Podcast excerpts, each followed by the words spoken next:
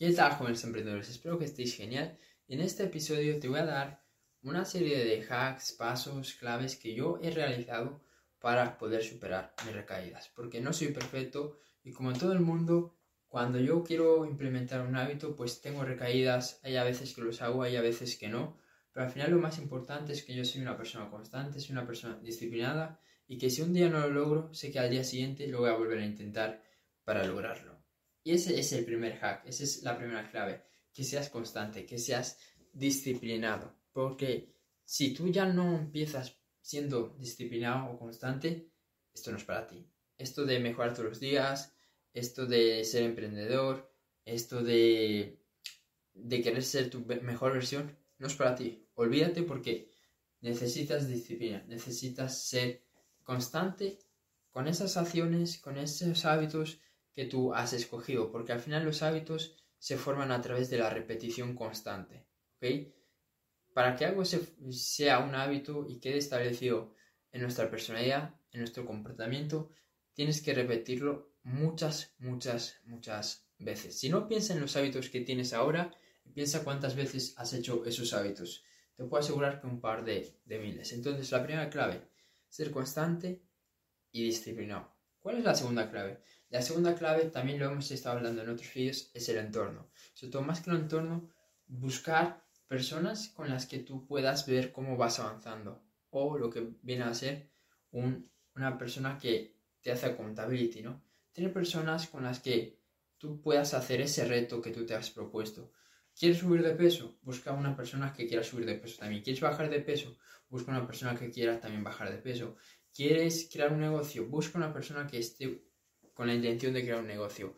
¿Quieres empezar a crear contenido y exponerte en redes sociales? Busca a creadores de contenido. Al final, ese reto que tú quieres, hay otra persona allá afuera haciéndolo. Y todo en equipo, pues es mucho más fácil, es mucho más sencillo.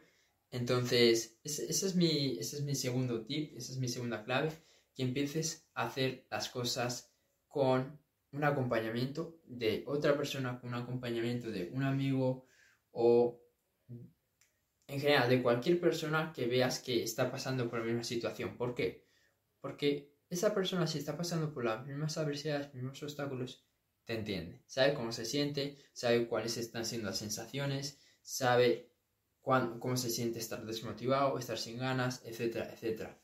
Y tú también, obviamente, sabes cómo se siente. Entonces, al final, lo que vais a hacer es que cuando uno esté mal, pues el otro lo va a motivar. Y cuando el otro esté más, más bajo, con peores emociones, eh, cuando el otro esté pues en esos bajones, pues tú, tú lo vas a animar y viceversa. Así que eso es el poder de trabajar con un compañero, De tener una accountability.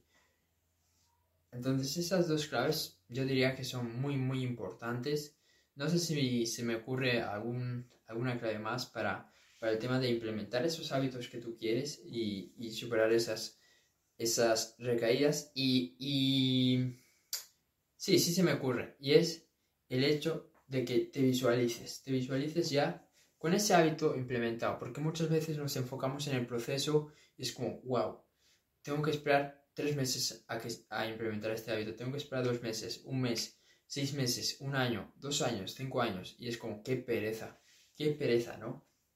Pero si tú ya visualizas ese resultado final, eso también te va a dar más confianza, más ganas, más tenacidad para seguir adelante, para seguir intentándolo y para que superes esas recaídas y puedas seguir avanzando en esos hábitos, avanzando en esos comportamientos y avanzando en esos objetivos que tú quieres desarrollar tarde o temprano. Así que ese es mi mensaje, mis tres claves son, primero, constancia y disciplina, segundo, bueno, el tercero sería visualizar el resultado final y lo segundo, tener una accountability o tener una persona con la que tú vayas a hacer estos retos y que te pueda ayudar cuando tengas estas recaídas. Así que espero que este episodio te haya servido. Si es así, compártelo. Si estás en YouTube, suscríbete y nos vemos en el siguiente episodio. Chao.